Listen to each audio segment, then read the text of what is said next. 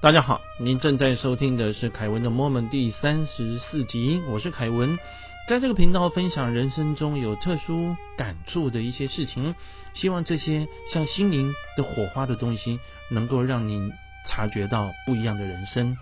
这集继续要和大家分享的是《归途》这本书，哈，这是一个瑜伽大师的自传。他的名字叫兰达纳特斯瓦米，本名叫做理查，所以呢，我在呃书中叙述的时候呢，哈，都直接称理查了哈。啊，这是一本很特别，然后我非常个人非常喜欢的一本书。这个理查哈，呃，他出生在一九五零年，一九六九年的时候呢，哈啊，他上大学。那么在当时有人给他一本书，叫做《世界伟大宗教》，他对这本书的内容很有兴趣。也学到了一个方法，古印度的方法，默想圣音欧姆欧姆啊，所以如果有朋友念过六字大明咒的时候呢，哈啊，就是第一个字呃被呃好称呼为它是一个神圣的声音啊，哈好，那么有一天呢，理查呢，他走在校园，看到一张的话跟超绝静坐有关的海报，我记得哈在。在好几年前呢，台湾也是曾经有过一阵子的这个超绝静坐的热潮，但当时我没去过啊，只有看到满街都是海报，好，嗯，让我留下了很深刻的印象。好，我们回到理查，理查的话呢，他说这个主讲人是一位留胡子的长发美国人，叫做麦克。讲题的话是马哈瑞西所教导的超绝静坐。哇，这理查很有兴趣哈。那麦克就邀他去好莱坞。他去了之后呢，他在这个神坛上放一朵花、一张手帕，还有三十五美元，然后就有人在他的耳朵旁边念出咒语。所以以后的话，每日的静坐冥想成为他生命中很重要的部分。诶，各位知道说，所以这位理查，我们在上一集讲过他的背景和故事。但是他的人生中很重要的一部分的话，哈，呃，就和这个静坐冥想是有关系，哈。实际上呢，他还蛮特别，因为他喜欢留长发，而且呢，他所信奉的东西似乎和他的出生的背景，因为他是犹太人，但是呢，他现在的话似乎每日超静坐冥想，跟以前的话不太一样。但是当人们因为这些事情讨厌他的时候，他还会感觉到一种。悲哀的成就感，所以我我这么想，自己形容他有一点感觉，就是说和别人不一样，觉得自己出污泥而不染，哦，有有点这种感觉了哈。那么有一次的话呢，哈，他在学校附近呢的一个建筑物，这是一个知名的音乐家叫詹姆斯哈尔门，他是一个乐团叫做沸水蓝调乐团的主唱。好，那他称呼他为吉米熊。那这位吉米熊教他吹口琴。虽然理查不懂啊，但是呢，这个吉米熊因为把他当弟弟一样嘛，啊，就很有兴趣，并且很耐心的教他。结果从此以后，口琴变成他生命中不可分割的一部分。一直到他后面的故事，这个口琴啊，都还陪着他。那么在这段时间呢，他交了几个。朋友，其中有一位的话呢，一位年长的女士，好，她是金恩博士的好朋友。各位，金恩博士就是啊，在当年美国的民权运动里面非常重要的人物哈。那么有一次，这位女士哈，她组织民权示威运动，要在迈阿密游行，并且邀理查一起参加。后来理查就去了，结果在场游行的。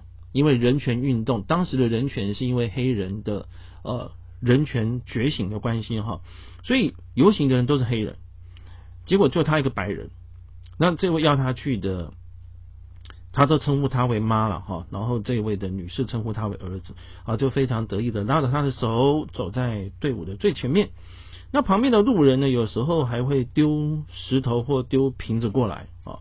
那么等他们走到了公园之后呢，好，那么这位的女士就进行了演讲啊，其中包括像是要自己的权利，但是不是用武器或者是火力获得啊？这里是美国，是自由的土地哈，主主要的主题是这样子的。那理查也非常认同。那下一位的演讲者起来的时候呢，他却是说要革命。各位，因为那个金恩博士是被枪杀的，所以其实很多的黑人啊，他心中是充满了愤怒。那么他说呢，他们要把白人迫害者斩草除根，要烧毁他们的城市。同时之间转过来指着理查说，他是来卧底的白人，竟然站在我们最前面，让我们黑人同胞全部落在他的后面。所以跟他原先去的时候，还有那位年长女士去的这个想法完全不一样。那这位他称呼为妈的女士，赶快跳出来保护他。但是现场的群情激动，后来他就叫理查先走了。那理查也很难过。然后呢，但是他走的时候呢，心里在想说：当你被迫害的时候，金恩博士他能够忠于自己的理想。而努力不懈，因为他他为他的理想可以为之活而为之生，然后这个梦想去改变了环境和世界。所以反过来说，如果我们追求自己心中的召唤，那么这样子的力量也在我们所有人的里面，然后就在我们所有人的心中，这是他当时的一个感想了哦。所以这个对理查来讲的话，产生了一个很大的影响。那么一九七零年呢？他去了纽约，就我们之前提过的这个摇滚的音乐节啊，他的朋友带他去的。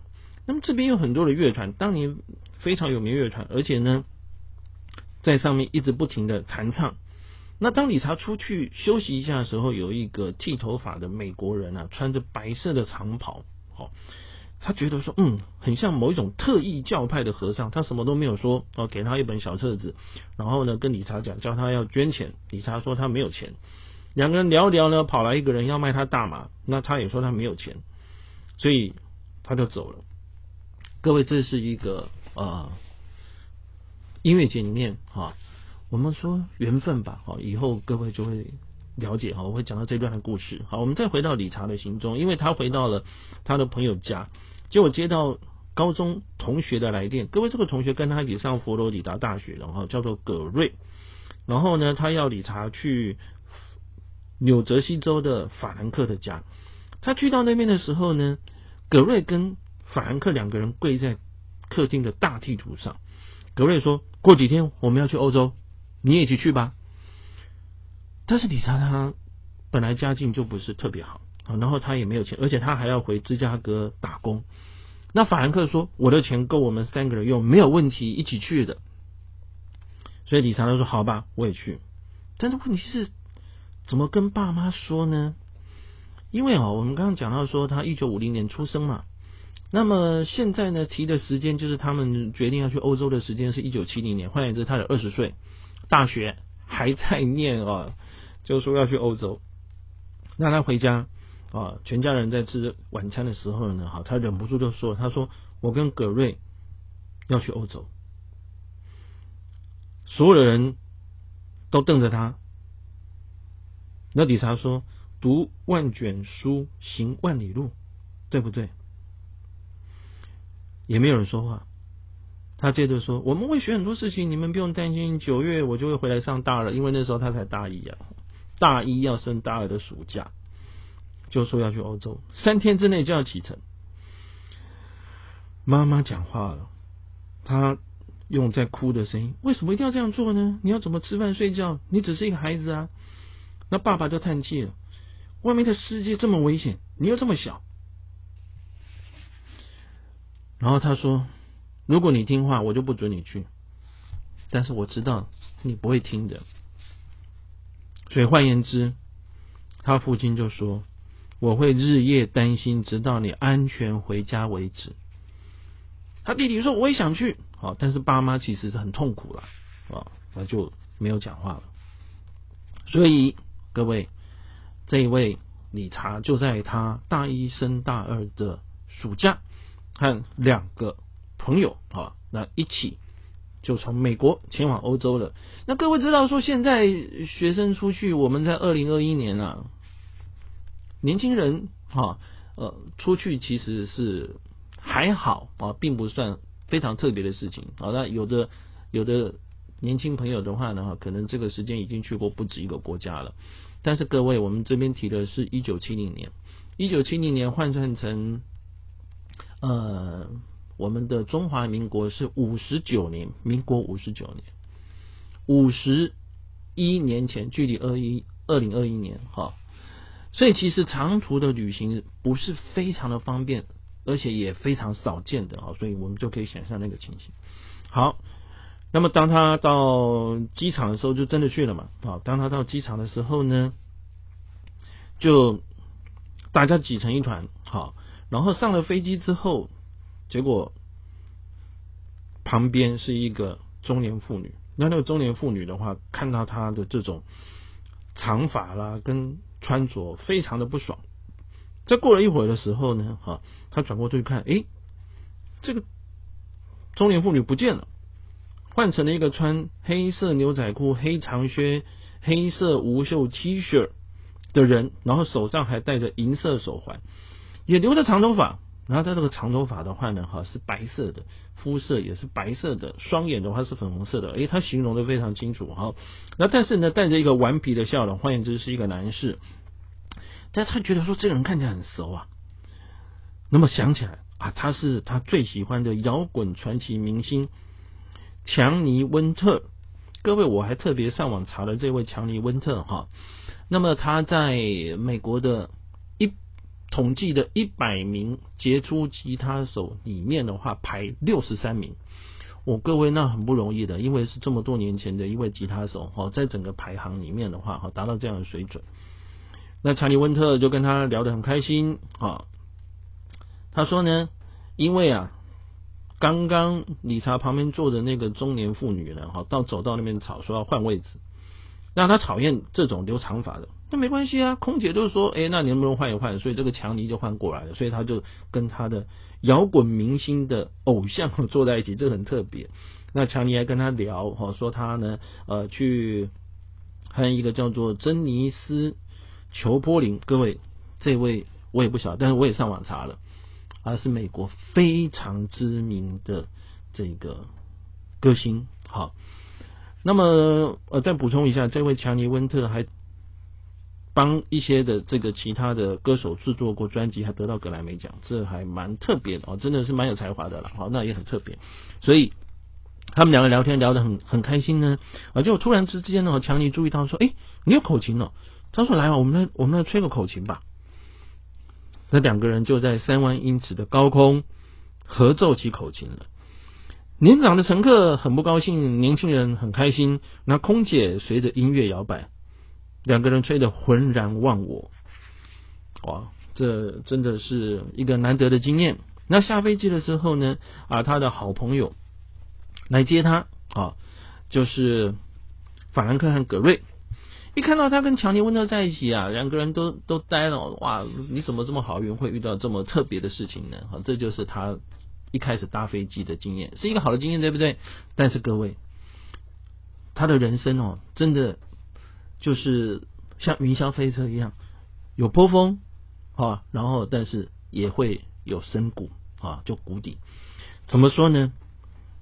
先跟各位报告一下，他们到欧洲之后，就跑到卢森堡的露天营地，三个人挤一个单人帐篷，因为没有很多钱嘛，就睡在睡袋里面。然后就等到第二天要在欧洲开始探险，起来的时候呢，法兰克突然之间尖叫说：“有小偷！我的钱全部不见了！”哇，大家一直找，各位还记得吗？他们当初。理查说他没有钱的时候，法兰克说他的钱够三个人用。结果现在够三个人用的钱被偷光了，那怎么办呢？三个人讨论一下，法兰克说呢，他身边剩的钱不够旅游，不够旅行用，我们一起回家吧。哈，他准备要回家。那理查自己的钱剩不到二十块美金，他跟葛瑞两个看一下之后呢，两个人决定要留下来。法兰克第二天就回家了。